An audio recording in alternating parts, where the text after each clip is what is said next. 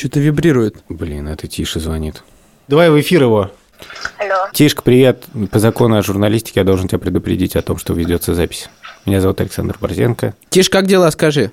Нормально. Ты в школе уже? Нет. А был сегодня? Нет. А последние дни? Нет. Так, об этом мы потом поговорим. Лучшее интервью в истории нашего подкаста. Тиш, как тебе кажется, Петя изменился за последнее время? У тебя есть Можно ощущение? повешу трубку и уйду? Вот и поговорили.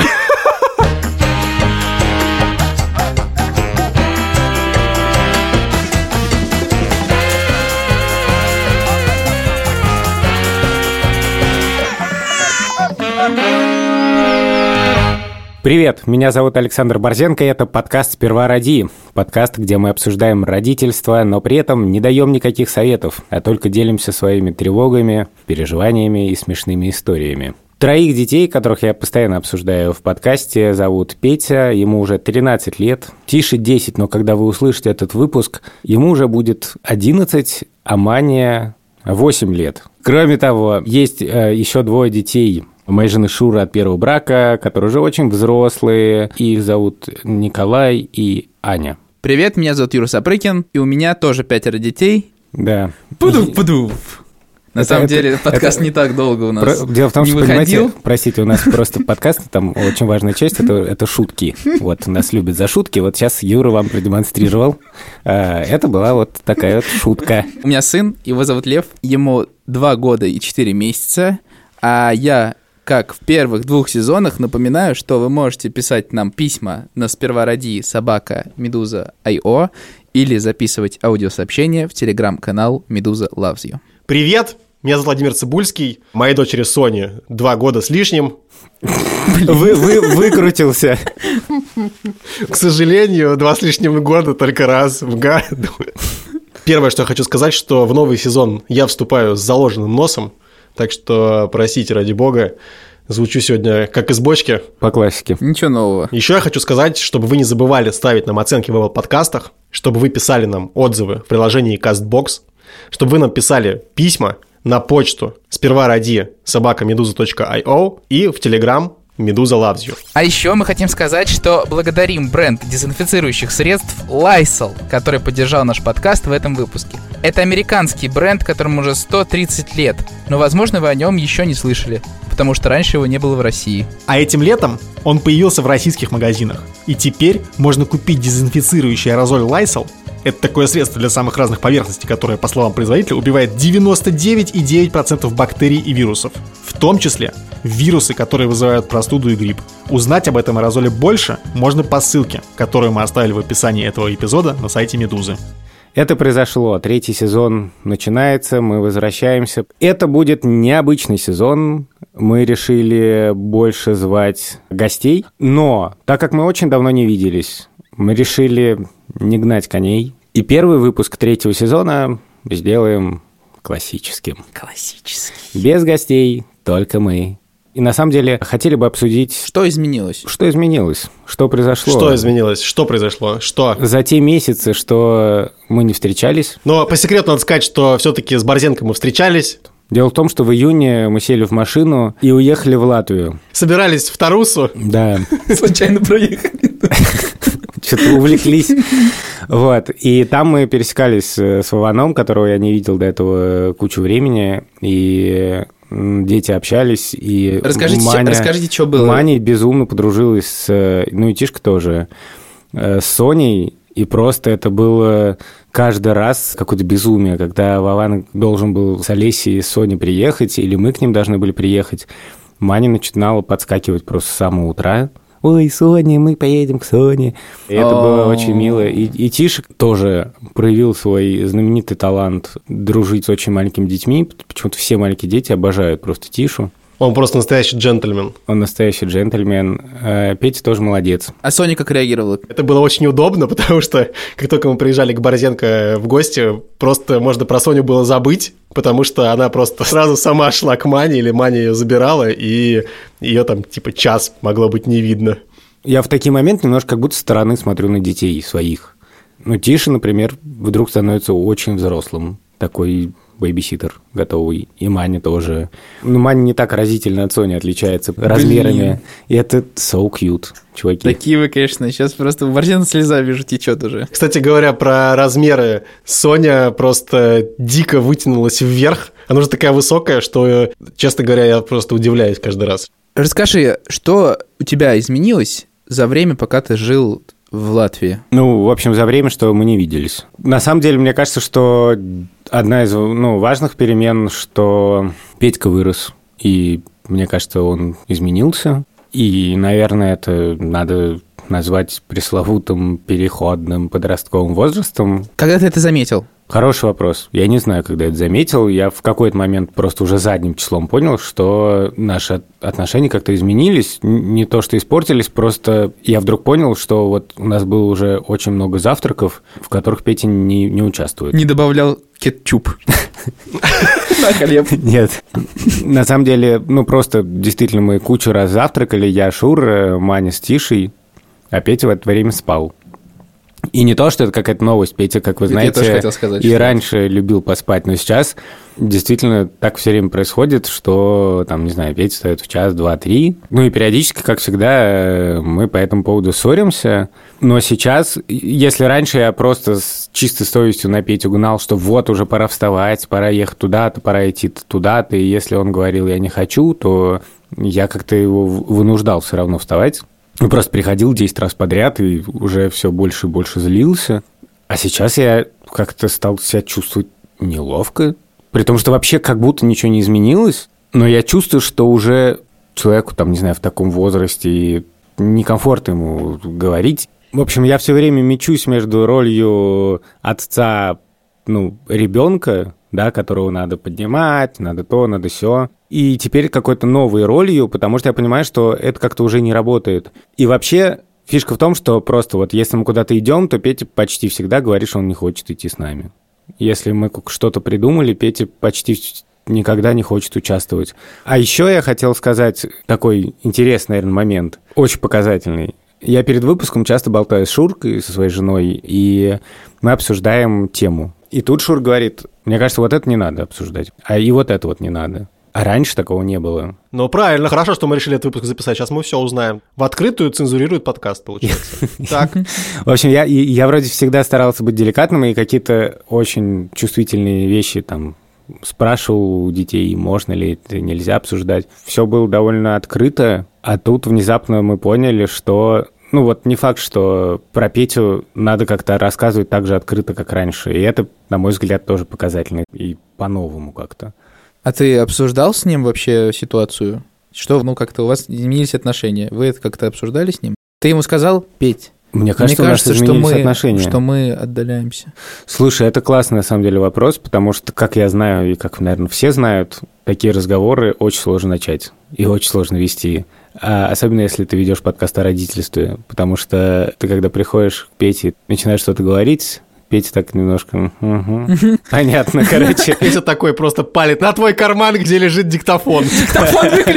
Да, и телефончик убери. Вообще обычно нет, таких разговоров нет. Наоборот, все раскладывается на сиюминутные идиотские ссоры по одним и тем же лекалам. Петя не встает, я иду его поднимать, он не поднимается, я иду его поднимать, та-та-та, та-та-та, та-та-та. И Петя как бы уже занял некоторую нишу такого enfant terrible. Enfant terrible. А, Говорят на французском. Я об этом говорил в конце прошлого сезона, что меня очень пугает, что за детьми закрепляется вот какое-то реноме. Господи. Что за день? Что? Резюме? Макраме? Жалюзи? Жалюзи сижур. Pas жалюзи. И как бы Петь к этому готов, и я к этому готов, и Шура к этому готов, и все время вот мы принимаем роль жертв. Типа Петя над нами издевается и портит нам все планы. А Петя жертва как бы с нашей стороны какого-то вне- внедрения в его жизнь, и мы его мучаем, как Петя мне объясняет, что он просто типа не может встать. Суть в том, что вот такого глобального разговора, типа давай обсудим, что происходит, такого не было. Но достаточно недавно так было, что ну, как-то все дошло прям до пика, и ну, я прям выбесился в какой-то момент. А потом вдруг я почувствовал в Пете эмоцию, которую раньше не замечал, что вообще-то Пете тяжело. И я вспомнил, в конце прошлого сезона мы записывали выпуск с э, нашими родителями, и моя мама говорила как раз про какой-то переходный возраст. Мы спрашивали, о чем они жалеют из того, как они нас воспитывали и как мы росли. И мама сказала, что вот когда у нас был какой-то переходный возраст, то мама не осознавала, насколько нам тяжело, и что вообще-то нужно больше снисхождения больше какого-то милосердия.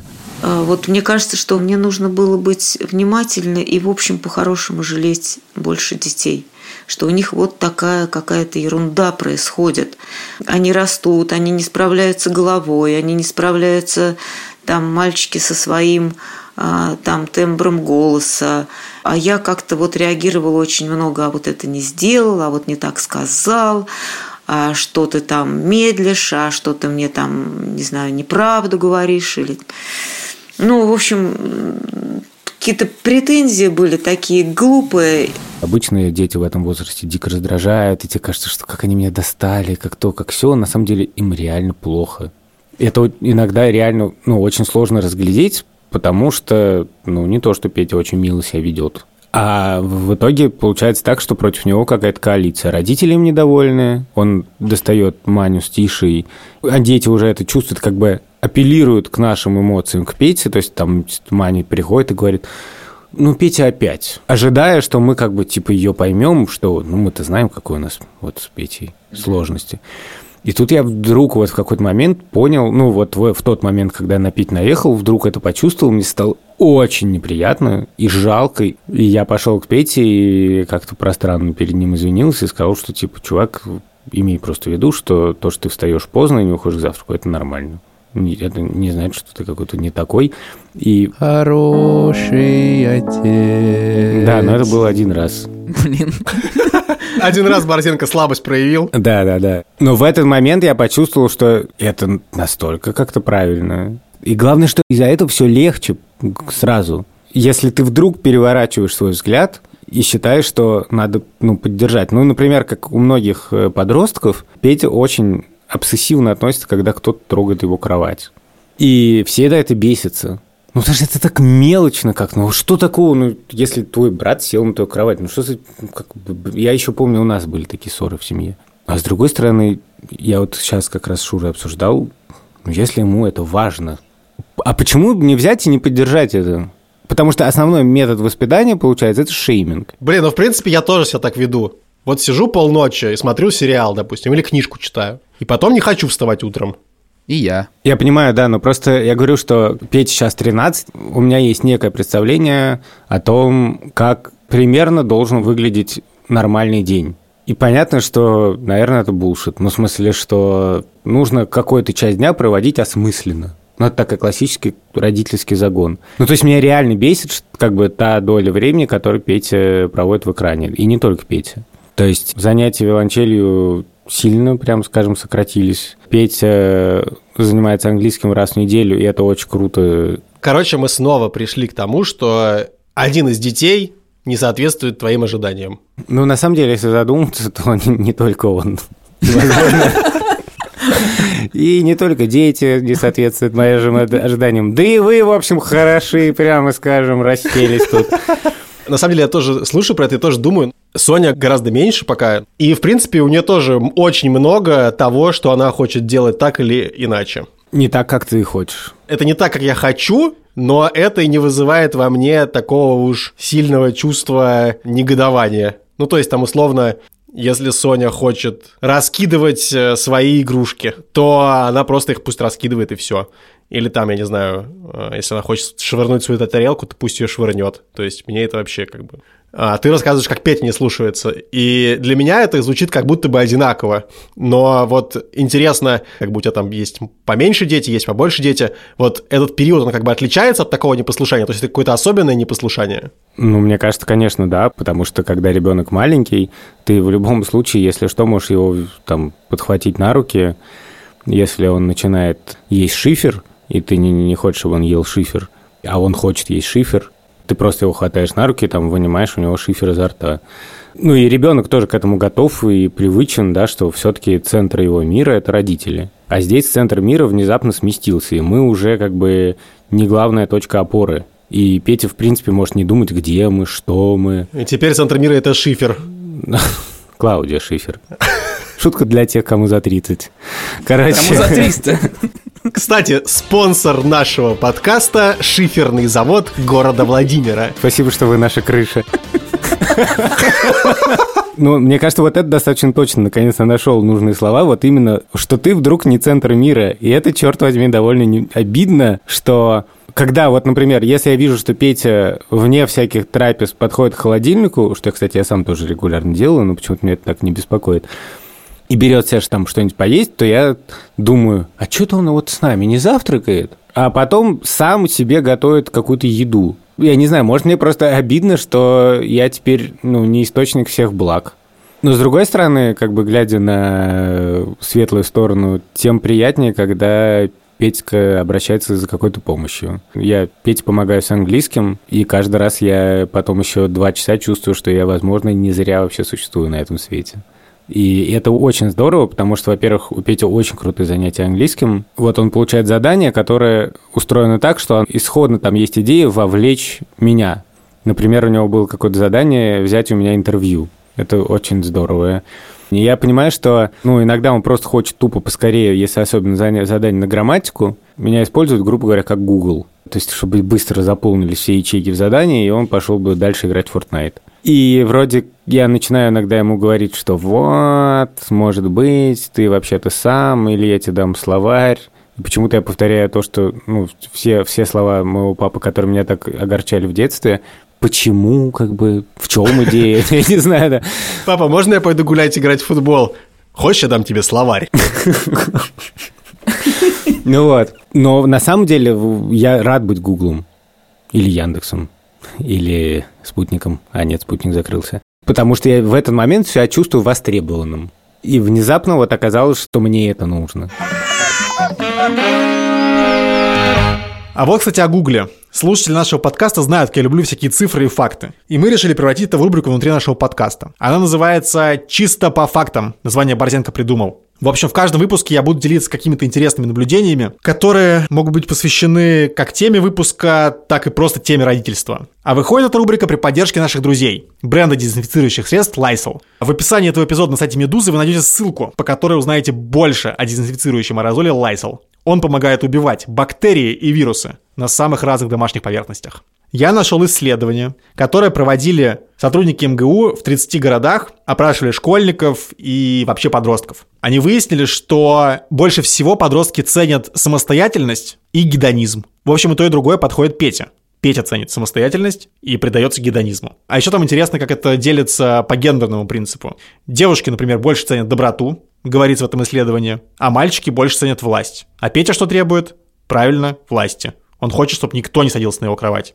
В общем, Борзенко, ты лишний раз не переживай. Петя самый обычный подросток получается у нас. В общем, ладно, наверное, мне хватит уже жаловаться, потому что на самом деле Петя молодец, и те проблемы с подростковым возрастом, это скорее мои проблемы с подростковым возрастом, а не Петины.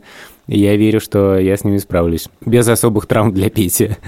А что у вас-то? Как вы помните, мы убежали а, из Италии в последние дни, когда ее закрыли. Все перекрыто. Не только северная область Италии, но и юг, где действуют одни правила. Одновременно приходят какие-то сообщения про бунты в тюрьмах. Везде на границе с городами якобы стоят полиции проверяет, что ты едешь, зачем. Нужна какая-то уважительная причина для того, чтобы проехать. Потом приехали в Москву, отсидели две недели, сели в машину и приняли самое рисковое решение нашей жизни. Мы типа поехали с Левой 12 часов на машине. Мы поехали в Татарстан, но мы останавливались в Нижнем Новгороде, чтобы переночевать.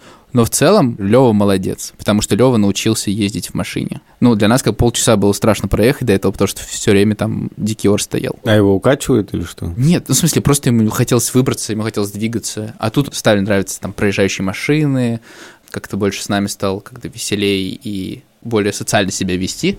Вот, и поэтому он реально за эту поездку привык. Вот, и когда мы приехали на дачу в Казань, нам предложили бабушки, э, дедушки перестроить немножко наш режим, мы с Верой каждое утро уезжали в Казань, это час езды. Вот, а Лёва в это время проводил с бабушками и дедушкой. А вы там как бы в офис ездили? Ну, Я работал, Вера тоже там занималась музыкой, да, чуть там тоже работала, и да, да, да, мы, ну, мы, мы были дома, потому что, ну, мы уезжали, как мы с- отправляли смс нас встречали люди с автоматами на въезде в Казань, и потом мы проезжали и дальше, ну, в смысле, это был самый такой момент, самый жесткий, Пандемии, да, карантина. Да, и вот. Ну, потом как-то стало все постепенно сходить на нет и так далее. Лева за это время очень сильно изменился. И главная проблема, с которой мы столкнулись, мне кажется, за это время, это проблема гигиены.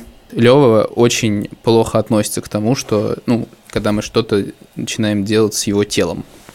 Типа, например, ну, это, это нормально, это общая проблема, помыть голову. Да, да, это, это известно. Это, это просто жесть. То есть мы да, как-то Соня тоже не любит очень сильно. мы как-то просто посадили его в ванну, начали мыть, и он как бы орал потом ну, 20 минут без остановки, как будто его там как бы режут. Моя сестра рассказала лайфхак, который не сработал с Соней.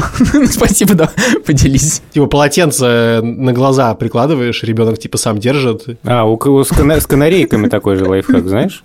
Да-да-да. В принципе, это одна из самых любимых игр с Соней. Накидываешь на нее одеяло, и она смеется. А, Но здесь она все равно орет, продолжает орать просто бешено. Я очень переживал по этому поводу и, понятно, пошел гуглить, и я помню, что я наткнулся на заметку, где там типа 10 способов помыть ребенку голову, там, и там какие-то странные, непонятные, и последний, и десятый пункт. Ну, можно и не так часто мыть ребенку голову. Ну, это, кстати, Например, правда. неделю не мыть, и даже если месяц, в принципе, не так страшно. Вообще-то никто и не рискует чаще, чем раз в неделю мыть Я так голову. понимаю, что я с кем это обсуждал, что, ну, реально детям редко моют голову, если такая Ну, ситуация знаешь, вот мы живем, когда в Латвии, мы снимаем дом в деревне, и у нас там просто нет душа. Мгм. Э, Вот Вован знает хорошо, и там, как говорится, ну, удобство во дворе. И там нет душа, там просто баня. И чтобы вымыть ребенка, это, ну, целое дело. И вообще вымыть самому.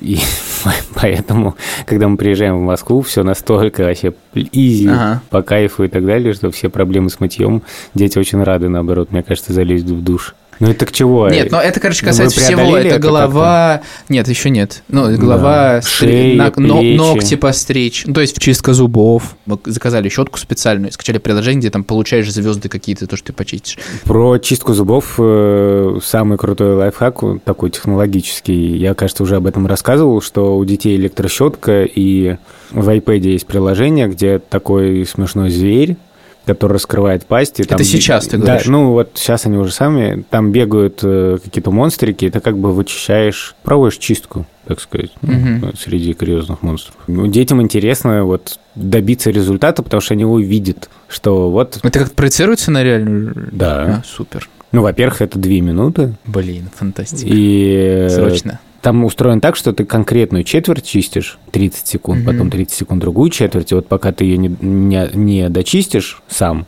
эти монстрики не исчезнут. Для Сони это тоже довольно интересный момент. Вот Соня не хочет есть, допустим, ужинать. Я сажусь ужинать, и она съедает там у меня типа половину тарелки. Очень удобно. Но еще есть еще более сложная проблема, связанная с тем, что у Левы начался период, когда он переходит с памперса на горшок, Мгм. и первые психологические проблемы, э, связанные с похождением в туалет. Перешли к самой тяжелой части подкаста. Да, да. Так, Ну, в смысле, просто последние три месяца Лева боится ходить в туалет. На горшок. На горшок, да. Он просто как бы орет, он может орать два часа и бояться это сделать. Это настолько для нас было важной проблемой, что у нас были моменты, когда Лева сходит в туалет, то есть там буквально семья плачет от счастья. Я, Я шампанское открываю в этот момент. Господи. Я помню, у нас так было с Йонси, с собакой. Ну, в смысле, когда он учился ходить в туалет э, на улицу, вот, а не дома. Вы тоже плакали? Рыдала половина семьи. Топ воспоминаний Юры в жизни. Первый поцелуй, 38 место. Первая влюбленность, 15 Йонси покакал. Второе. Короче, я не знаю, э, есть ли у вас это, было ли у вас это, но это просто худшее впечатление регулярное последние полугода. Вот. Но Соня тоже еще не всегда ходит на горшок, но время от времени это случается. Всем от этого радостно. Но не до слез. Я бы не ставил это на первое место в списке своих впечатлений за жизнь. Хорошо. А у вас были какие-то системы ачивментов? В этот момент очень сложно себя вести правильно. Я даже написал с этим вопросом к Тасонову Федору, педиатру. Вот. И он сказал, что главная суть в том, что не надо об этом говорить. Ну, В смысле, не напоминать ему об этом, что он там должен сходить в туалет, никак не напирать, короче, на него в этот момент. А тебе сложно. То есть он орет два часа, и ты как бы хочешь сказать, ну давай уже, а это не работает. Поэтому он мне дал очень ценный совет, просто одно лекарство посоветовал, которое как-то улучшило ситуацию, за что ему благодарен. Лева очень повзрослел. Вот помимо того, что он там стал ездить в машине, он э, научился плавать в плане того, что он сам... Вот мы ездили куда-то на Волге купаться, и он сам раздевался, там бегал, носился везде по воде. Короче, он стал очень смелей, но вот есть какие-то... Судя по тому, прости, что ты отпускаешь Леву купаться в Волге, ты тоже немножко стал посмелее за последнее Это время. правда, это правда. Ну, в смысле, даже вот сейчас у нас э, были несколько моментов, мы ходили в гости к друзьям, и Лева уже начинает отдельно играть, и мы можем отпустить его где-то на площадке, поиграть одному там с ребятами. То есть он, он ре- реально взрослеет, и это приводит меня в восторг, конечно. А как он стал говорить? Он стал говорить больше. Его дедушка начал говорить слово «машина». Он прям «машина». У него как если ты слово из трех слогов. И он начался говорить, э, допустим, он поел, ему там очень говорит «спасибо», что он говорит. Он говорит «спасибо». Вот. Просыпается, мы говорим, Лев, что тебе снилось? Он говорит «трактор, трактор». Слушай, подожди, а а он уже знает концепцию снов? Мне кажется, что он, да, понимает. Вы Потому что- знаете, что дети выдумывают, на самом деле, концепцию Да, снов, он- чтобы я знаю. соответствовать ожиданиям родителей. Да, но были случаи, когда я ложился спать, и Лева лежал и такой... Машина, машина. Вот так вот во сне говорил. У меня все воспоминания хорошие, на самом деле, о лете. Соня постоянно купалась в море. Да, дети тоже мои. И Лева. На- Она прямо очень полюбила море. Единственное, что когда мы вернулись в Ригу из Юрмалы, она сразу поняла, что море закончилось. Я ее вытащил из машины, и она такая просто смотрит на меня, так непонимающе. Мо-э-э? Я такой, не, это не море. Все, мы уехали с моря. И она просто... Ты умеешь, конечно, адаптировать ребенка к новым условиям. Она так расстроилась, но быстро, кстати, пришла в себя. Сразу узнала няню, которая с ней, ну, не была вот этот месяц, а которая была, ну, раньше. Вторая хорошая новость э, заключается в том, что она э, научилась говорить какие-то новые фразочки, типа «мама не а» или «а я не а». Допустим, можно ей сказать, там, «я буду есть», а она такая «а я не а». Или еще у нее сейчас любимое это выражение «как так». «Как так?» Как так? Как, голчонок просто какой-то. это. Да, да, слушай, ну вообще так, смешно. Как так? Сначала научилась говорить так. Берет книжку. Так. Берет куклу. Так.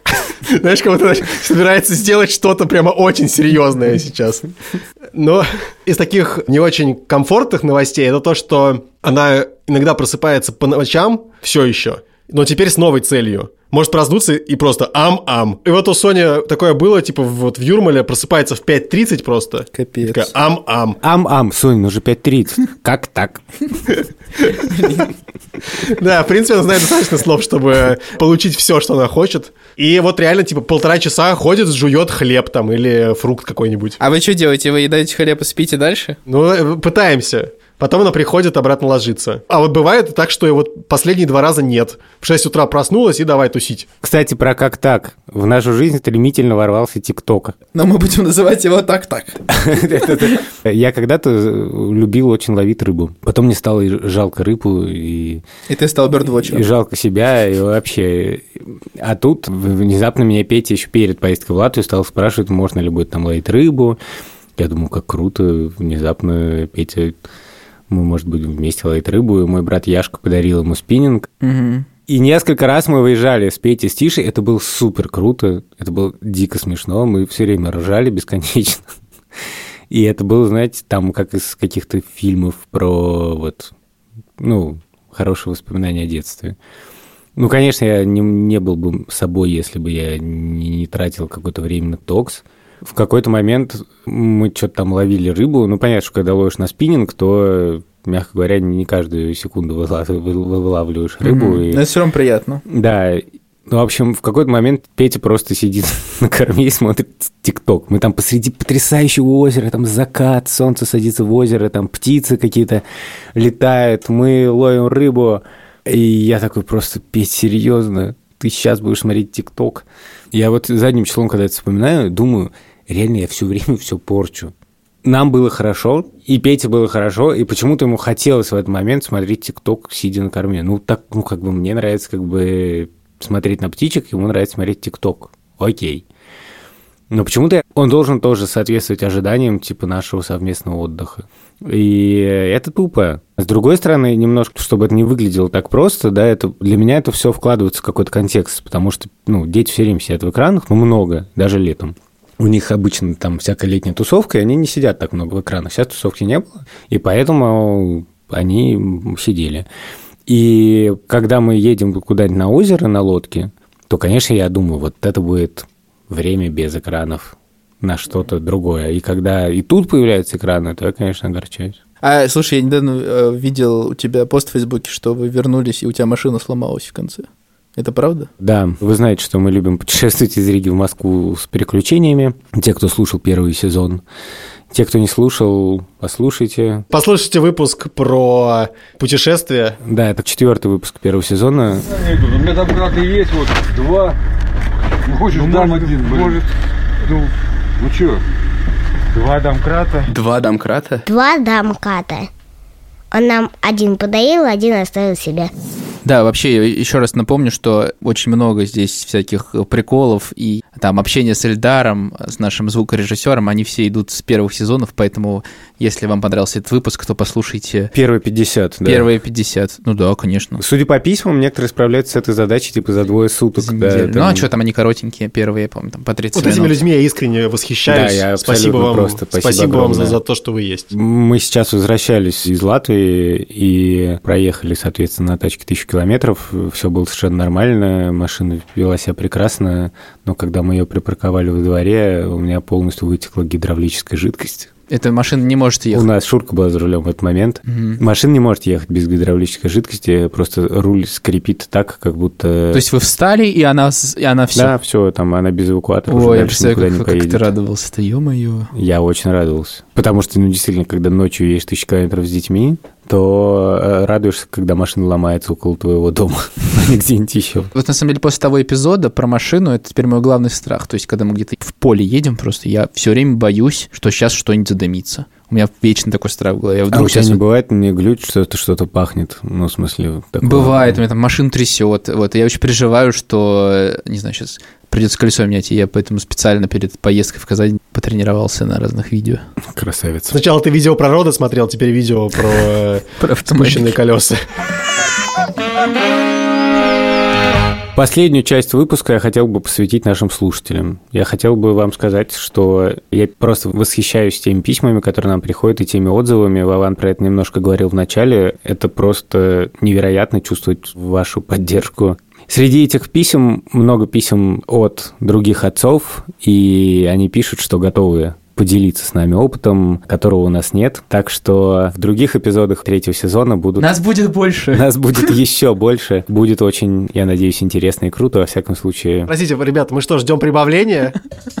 В общем, мы очень воодушевлены. Добавлю, что вы можете и сейчас присылать нам письма на сперва ради собака Медуза IO или записывать аудиосообщение в телеграм-канал Медуза Loves You. Мы не говорим, что нам больше не надо слать письма, шлите их больше. У нас есть специальная фидбэк-форма отдельно на сайте Медузы. Нам уже пришло 4 сотни писем. Но это не значит, что нам хватит. Да, нам Пишите нужно- еще. Пишите еще, да, и мы выберем какие-то из них самые уникальные и обязательно напишем вам и запишем вместе этот сезон. Не забывайте ставить нам оценки в Apple подкастах. А еще я хотел сказать спасибо нашему звукорежиссеру Ильдару Фатахову и нашему продюсеру Ане Чесовой за то, что они такие хорошие и нам помогают записывать эти выпуски.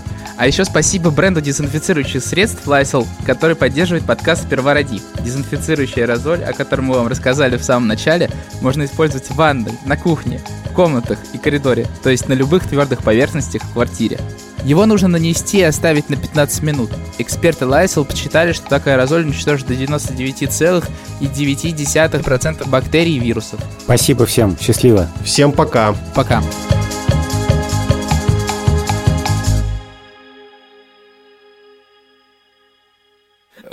В общем, сперва ради возвращается. Нас долго не было. Третий сезон. Мне кажется, это нужно сказать после того, как ребята представятся и скажут про свою Да ну их нахер. Борзенко думает только про себя. Это как бы, мой про себя и про своих детей, как Да. бы. Ладно, все, я молчу.